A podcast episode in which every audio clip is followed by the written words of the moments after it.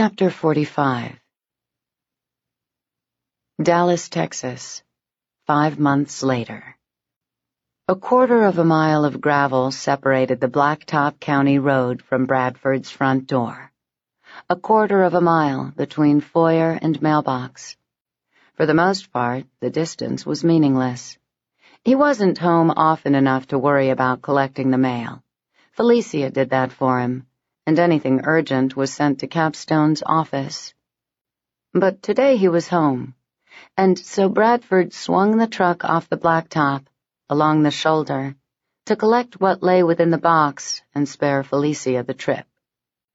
Paper gripped between his fingers, he tossed the stack onto the passenger seat, and not until he was around the back of the house, parked in the garage, and leaning over to collect the meager bounty of inserts and magazines, flyers and envelopes, did he catch sight of the handwriting that stopped his breath cold.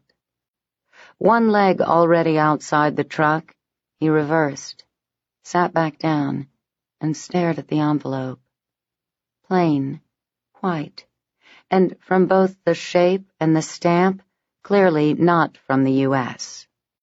There was no return address, but his own name and address were written in an unmistakable print that quickened his pulse and set his fingers shaking. Bradford tore into the side of the envelope with his teeth, enough to get a finger into the crease and slit the edge open. Inside was a single sheet of paper, a newspaper clipping in a foreign language, printed in a script he didn't understand most probably Cyrillic, although for which country he wasn't sure. And he didn't care, didn't need to know.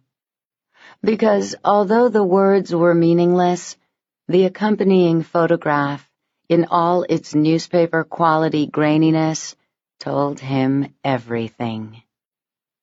Charred and gutted, with only enough of the hull left intact to keep from tipping below the waterline, a very large yacht listed off some Mediterranean-looking coastline.